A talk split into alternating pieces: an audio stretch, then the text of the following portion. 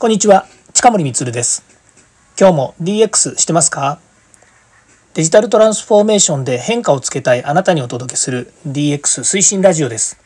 毎日配信していますので、よかったらフォローをお願いします。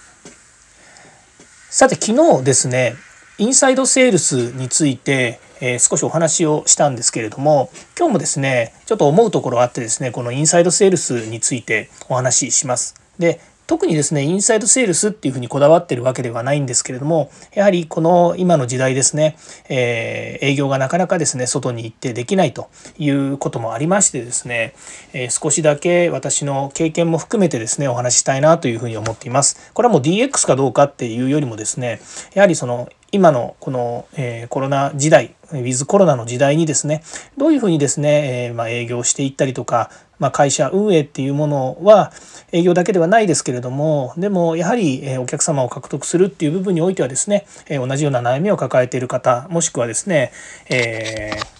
ー、営業の方いらっしゃるかなというふうに思うので、えー、お話ししたいなというふうに思っています。えテーマはですね営業は科学一喜一憂しなくていいよという話なんですけどね、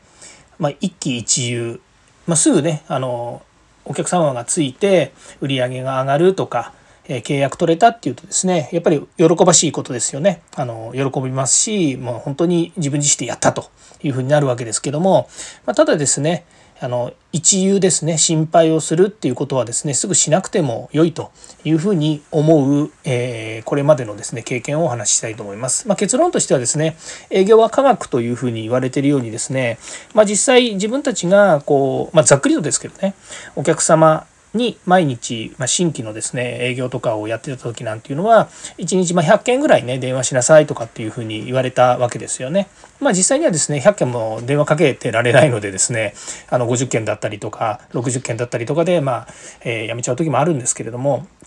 それでもですねまあ大体50件ぐらいかけていればですねそのうち20%ぐらいはお話を聞いてくれてこれ電話営業の話ですけどね。話聞いてくれてでそのうちまたですね何件かは、えー、その後の商談の方に移っていってでその商談がいくつかの、えー、そうですね企業でまああの法人様向けの仕事なのですぐその場で決まるわけではないのでですね1ヶ月2ヶ月いろんなお話をしたり資料を送ったりですねやりながら最後に受注をすると。でその金額はまあ割と大きな金額なので、え、それだけの活動をしててもですね大丈夫ということになると思うんですね。でそれを毎日ですねやっぱり電話かけまくってても、え、だんだんこの商談数というかですねあの、え、その商談に進む率が高くなってくるとですね今度それのですね、うんと、商談の今度ステップ2ステステップ3のですね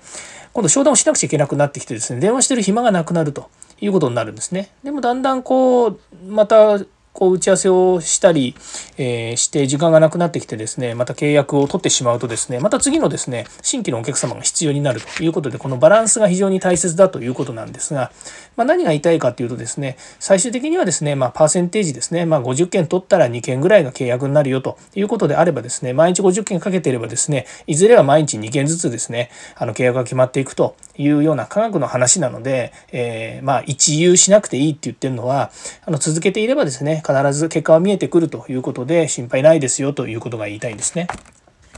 じゃあなんで私がそういうことを言いたいかっていうとですね、実はですね、最初に勤めたですね、電気系の会社、電気系っていうか、あの、電気ですね、あの、重い方の電気の話なんですけども、えー、その会社に勤めてた時っていうのは、どっちかっていうとやっぱり親会社の関連会社ということもあってですね、もう町の営業なんですよね。まあ、大体親会社がですね、まあ、巨大な会社なわけですから、そこから降りてくるですね、まあ、ある事業ですね。まあ、親会社がやってると採算が取れなくなった事業とか、それから親会社が、え、どうしても自分たちでやらないようなものをですね、あの、まあ、関連会社が引き受けてやったりとかってするんですね。それでも案件としてはですね、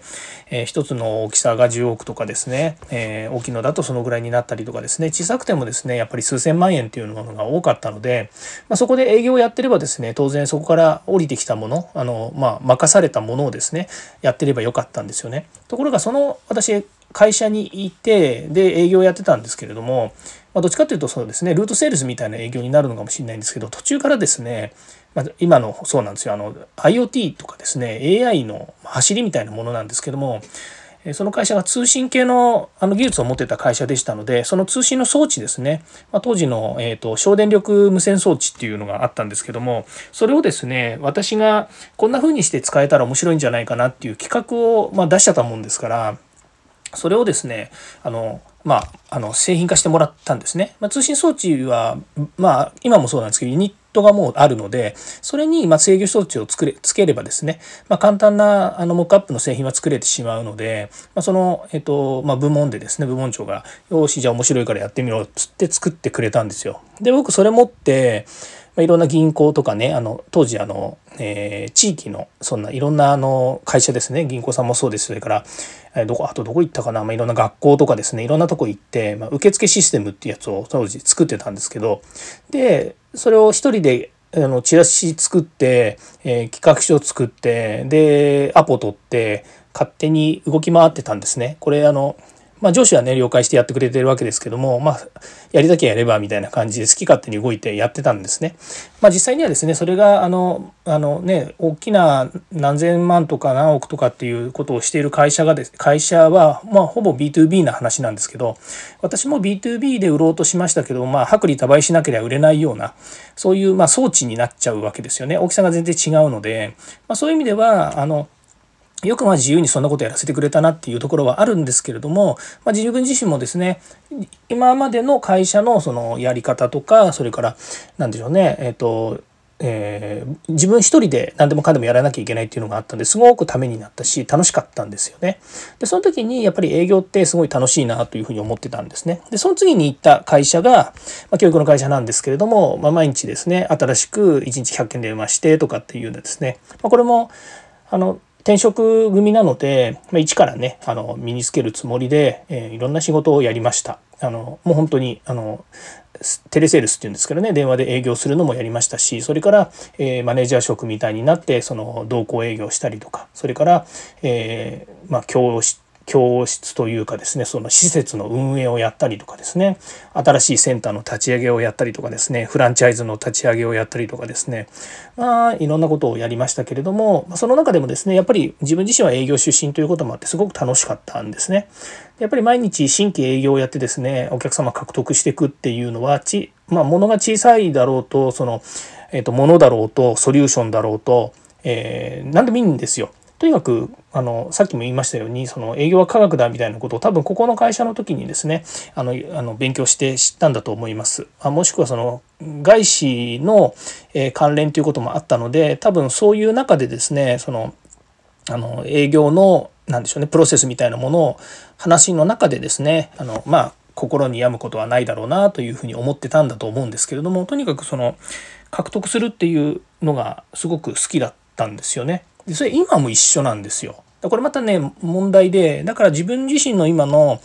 えー、自分が会社今やってますけども自分自身のベースにあるのはやっぱり営業なんですよね。だからまあ昔よくね歌って踊れる営業マンみたいなことを言ってましたけれども、ね、歌って踊る営業っていうのはなんとなく夜のねあのお相手するような話みたいになっちゃいますけれども。でもやっぱり自分としてはですねとにかくお客様を獲得する案件を獲得するお客さんに喜んでもらえるっていうのがもう大好きでとにかく仕事取ってくるのがあのもう大好きでですね。で取ってきた後はどうでもいいってわけじゃなくてやっぱりそれはもうプロのね今もそうですけどプロの人たちそれからうちのスタッフでも優秀なスタッフがいますのでその人間に任せてですね仕事をしていくっていうやり方にしてとにかく自分はやっぱりあのセールスに徹するというかですねお客さん獲得するっていうのがまあどうしても好きでやっています。まあ、その中でもですねやっぱりあの案件を出注すればですねやっぱり辛い時もありますしそれからあのいろんなですね、えー、うんうんといやこんな大きな案件だったのになとかね取れるはずだったのになとかと思うものもやっぱり取れない時もあるんですけれどもそれでも続けていればもしくは自分たちが今持ってるソリューションや新しい企画やアイディアねこういったものをお客様にどんどんやっぱり提供していくと、まあ、つまりですねお客様におお話しする数またはそのマーケットのサイズっていうものをですね気にしながらこの段階的にですねパーセンテージを決めていけばですねおのずと獲得できる仕事も増えてくるというふうなことなので、えー、ね、若い方も、えー、売れなくて困ったとかっていうこともですね、えー、まあ、いろいろ考えていくとですね少し気が楽になるのかなというふうに思いました。はい、えーと、今日もですね、えー、こちらの話聞いていただきましてありがとうございました。また明日もですね、えー、新しい話をしたいと思います。